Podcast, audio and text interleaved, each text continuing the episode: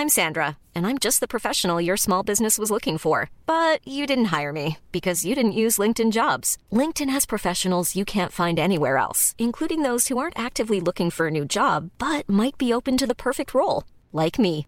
In a given month, over 70% of LinkedIn users don't visit other leading job sites. So if you're not looking on LinkedIn, you'll miss out on great candidates like Sandra. Start hiring professionals like a professional. Post your free job on linkedin.com/people today.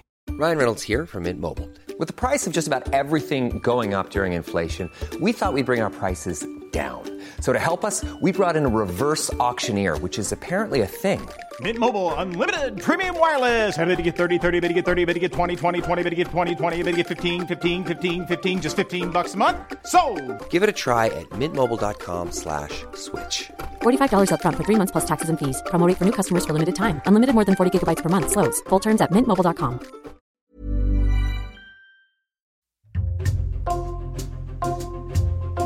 Bonjour, c'est Jules Lavie pour Code Source, le podcast d'actualité du Parisien.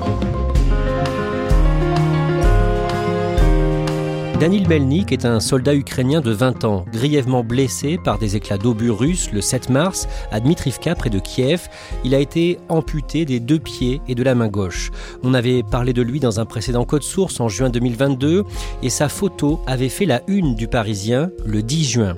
Après cette une, largement relayée en Ukraine, Danil Melnik a été aidé par plusieurs associations. Il est parti aux États-Unis où il a reçu des prothèses dernier cri et le jeune vétéran peut de nouveau faire du sport aujourd'hui. Cet épisode de Code Source est raconté par Vincent Mongaillard, journaliste au service récit du Parisien.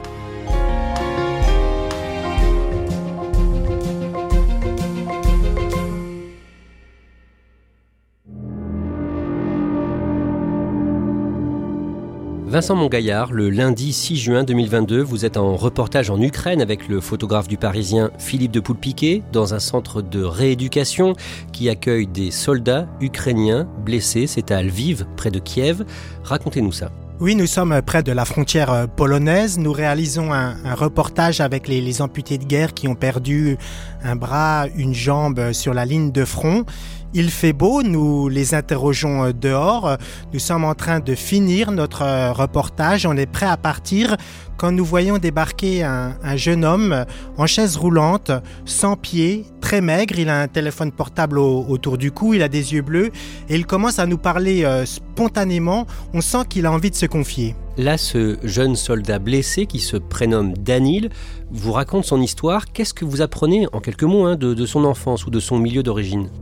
Ce que l'on apprend, c'est qu'il est originaire d'une petite ville à 80 km à l'est de Kiev, une petite ville qu'on peut rejoindre en une heure, une heure de route. On sait aussi que ses parents sont divorcés, sa mère est à la fois institutrice et couturière, son père, il ne semble pas le connaître beaucoup, il nous dit qu'il ne travaille pas beaucoup. Voilà, euh, Daniel est issu d'un milieu plutôt populaire. Quand la guerre débute, quand Vladimir Poutine lance l'invasion de l'Ukraine le jeudi 24 février 2022, Danil sort tout juste d'une école militaire. Oui, c'est presque un, gamin, il a 19 ans et il vient d'achever sa formation à l'Académie militaire, qui est une école de sous-officiers. Lui a le grade de sergent, ce qui est le, le plus petit grade au sein de l'armée. Il intègre la 14e brigade mécanisée de l'armée ukrainienne, qui est une brigade d'infanterie, et il va commencer sa carrière en défendant euh, avec son unité la capitale euh, Kiev, qui est sous les bombes russes. Le lundi 7 mars, à Dmitrivka, dans la banlieue de Kiev, Danil, avec euh, les autres soldats de son unité, est pris dans une embuscade. Oui, avec son unité, il est encerclé par les Russes. Son véhicule blindé est pris pour cible. Danil est alors touché par euh, des éclats euh, d'obus. Il perd certains de ses camarades qui sont morts, qui sont allongés au sol. Mais lui, là, il réussit à s'extraire de son véhicule et il est vivant. Parvient euh, à ramper euh, dans la rue euh, du village et à se cacher dans une cabane en bois qui abrite des bûches de bois. Il fait extrêmement froid, ce sont les, les derniers gels de l'hiver, les températures sont négatives, ses orteils vont être victimes d'engelures. Et pendant 48 heures, il va se planquer sans boire ni manger. Il est blessé à la fois aux jambes, il a aussi un trou euh, dans la, la main à cause des éclats d'obus. Et là il entre dans une période de, de survie. Au bout de deux jours comme ça, Danil est retrouvé par des soldats russes et là, il croit que sa dernière heure est arrivée. Oui, des soldats euh, qui lui disent euh, qu'il ne survivra pas 24 euh, heures supplémentaires. Ils sentent bien qu'il est au bord de la mort. Et il y a une habitante de Dmitrivka, une vieille dame, qui va arriver vers ces soldats pour le supplier de ne pas le tuer. Désormais prisonnier des Russes, Danil est envoyé en Biélorussie puis en Russie. Oui, il est d'abord transporté euh, par hélicoptère euh, en Biélorussie où il va rejoindre un, hôpital de campagne où on va lui amputer euh, la main. Puis ensuite, toujours en Biélorussie, il va rejoindre une cave où il va rester dans cet abri pendant deux semaines avant d'être transféré en Russie dans un hôpital militaire. Vincent Mongaillard, comment Danil est traité là-bas dans cet hôpital? Quand les gardiens sont de mauvaise humeur, on, ne lui donne pas euh, d'eau à boire, il est humilié, insulté, on lui interdit euh, d'aller euh, aux toilettes, on lui demande d'uriner dans une bouteille en, en, plastique. Durant sa captivité, il va perdre énormément de poids, il va perdre jusqu'à 10 kilos. Pour seul plat, il a de la soupe et, parfois des, nouilles. Ses bourreaux lui disent qu'ils vont euh, l'achever euh, par balle, mais en même temps, malgré ces conditions euh, très très dures, il y a aussi parfois des moments d'humanité. Il reconnaît par exemple qu'un médecin russe a fait preuve parfois avec lui de bienveillance en lui apportant du saucisson ou de la confiture.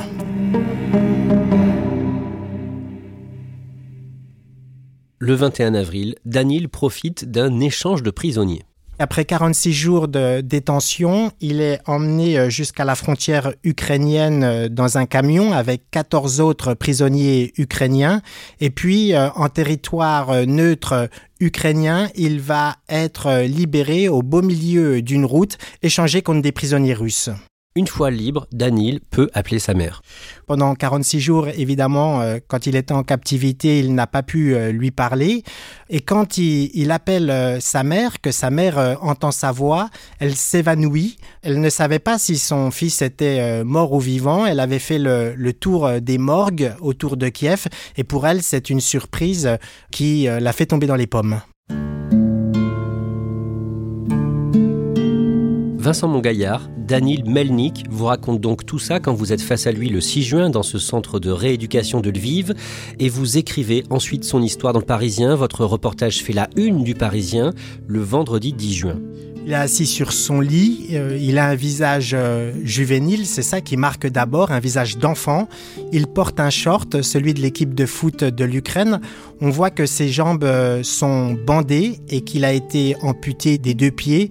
On voit aussi qu'il lui manque la main gauche et qu'il lui manque également des doigts à la main droite. Il y a ce titre fort du Parisien, Danil, 19 ans, 46 jours dans les geôles de Poutine cette une du Parisien est remarquée en Ukraine. Oui, notamment par euh, Anton Gerashenko, qui est une personnalité politique euh, très connue en, Ukraine, euh, qui est le, conseiller du ministre ukrainien de l'Intérieur et qui va relayer sur Twitter la photo de, de Danil prise par notre photographe Philippe de Poulpiquet.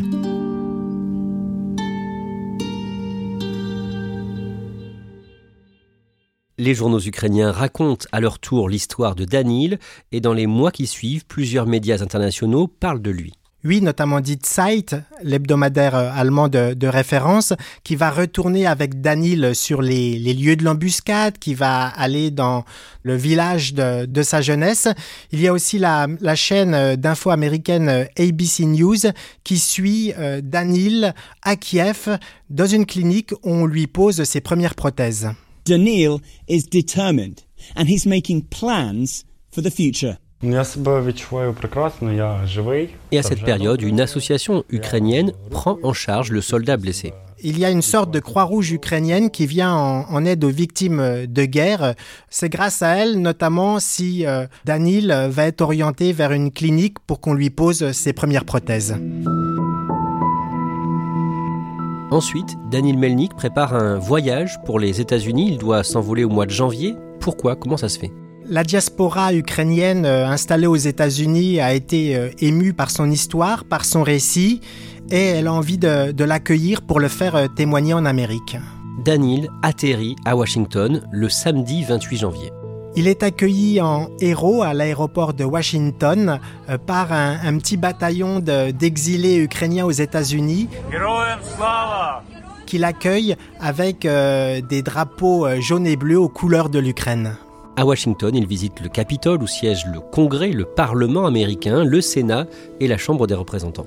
Oui, c'est un accueil de star euh, pour Danil qui va euh, s'entretenir par exemple avec le, sénateur républicain du Montana, qui va aussi euh, rencontrer par hasard dans les couloirs du Capitole Boris Johnson, l'ancien premier ministre britannique. Et avec Boris Johnson, il va même s'offrir un selfie.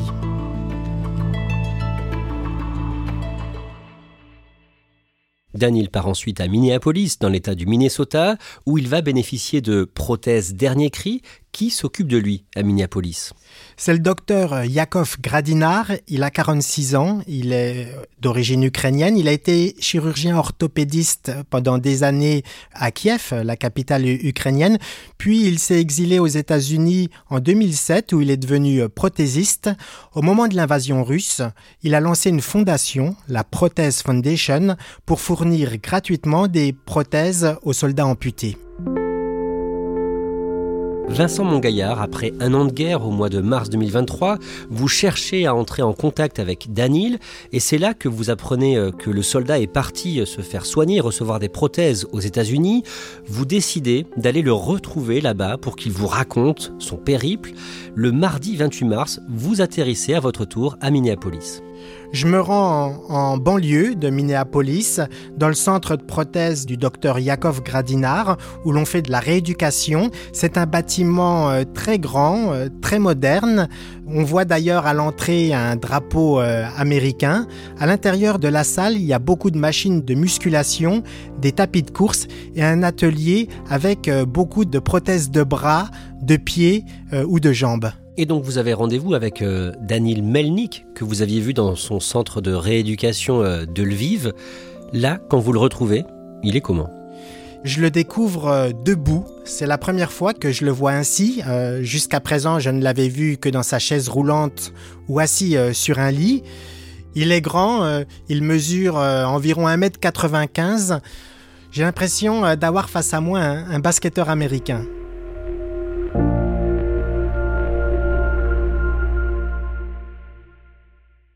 La première chose qu'il me montre après notre accolade, c'est qu'il sait faire du vélo. Il va enfourcher un, VTT rouge et il va slalomer sur euh, la moquette impeccable du centre de prothèse, puis sortir dehors sur le parking par moins 10 degrés, les températures sont négatives. Ce qui est dingue, c'est qu'il pédale normalement avec euh, ses deux prothèses de pied en, fibre de carbone et, euh, en silicone. Et puis il tient son guidon avec euh, une pince à la, place de la, la, main gauche et une main droite privée de quasiment tous ses doigts. Ces fameuses prothèses, elles coûtent cher. Elles coûtent très très cher, environ 40 euh, 000 euros. Ce sont des prothèses euh, haut de gamme, bien plus euh, modernes que celles qu'on lui a posées en, Ukraine. Mais tout est pris en charge par la prothèse Foundation. Danil n'a pas un dollar à, à, débourser. La fondation est financée par les dons des particuliers en provenance pour l'essentiel des États-Unis, mais aussi d'Europe, dont la France. Danil prend le temps de vous raconter sa nouvelle vie. Qu'est-ce qu'il fait de ses journées à Minneapolis? Il fait énormément d'exercices de rééducation sur les machines de musculation. Il passe aussi, à vrai dire, beaucoup de temps sur son téléphone portable en contact avec ses proches et sa mère restée en, Ukraine. Et puis, euh, comme on est aux États-Unis, il fait aussi le, plein de burgers. Mais en même temps, il mange toujours euh, la soupe euh, borch, un plat typiquement ukrainien qui est concocté par des, des bénévoles. Il va aussi progresser un peu en anglais. Il connaît quelques mots. Il dit Hello, uh, thank you. Et il se fait des, des potes euh, des compatriotes ukrainiens, des soldats eux aussi amputés. Ensemble, euh, ils vont euh, chanter des chants patriotiques, des chants traditionnels ukrainiens autour d'une guitare. Et est-ce qu'il a le moral? Daniel n'est pas du genre à, se plaindre. Et parfois, on est même surpris parce qu'on se demande si c'est une attitude de façade ou pas, mais il dit qu'il ne fait pas de cauchemar et qu'il ne pleure jamais, ce qui est quand même complètement étonnant vu ce qu'il a vécu.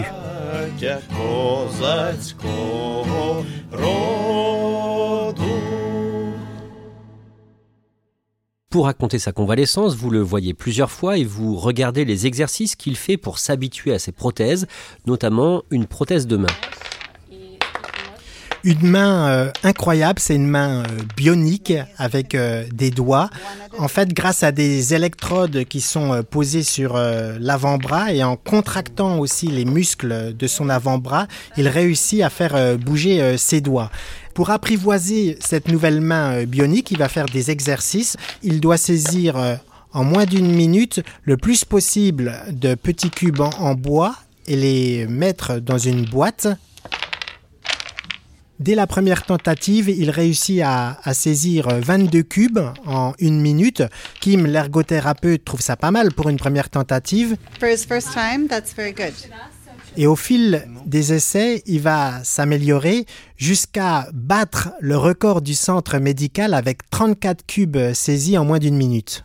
Vincent Mongaillard, dans ce podcast, on l'a entendu, Daniel Melnik a été euh, accueilli en héros et dans les journaux, il est souvent présenté comme un modèle de résilience. Mais pour vous, justement, il ne faut pas forcément chercher à en faire un héros.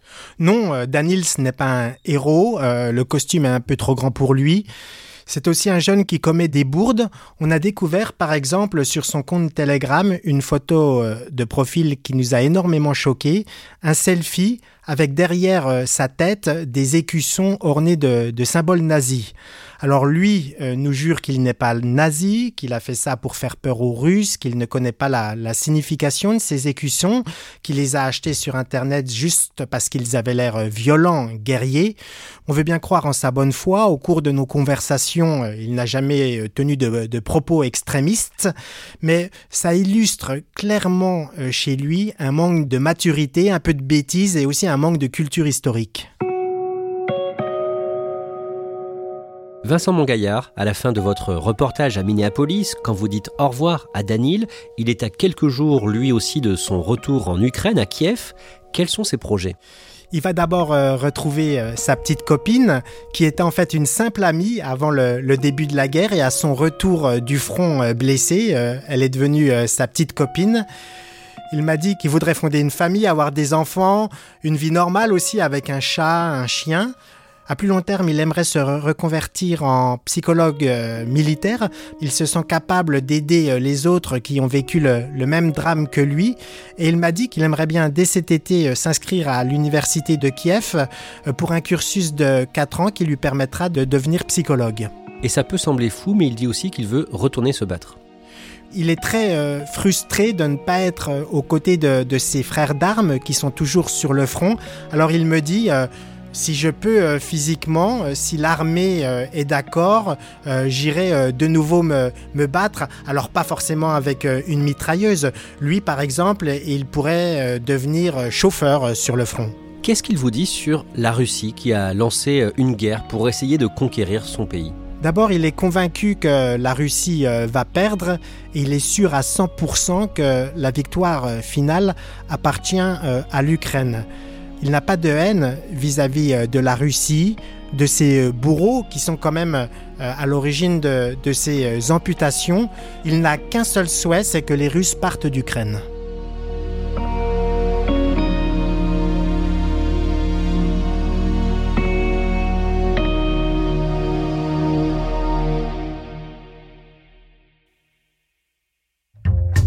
Merci Vincent Mongaillard. Code Source est le podcast quotidien d'actualité du Parisien. N'oubliez pas de vous abonner pour ne rater aucun épisode.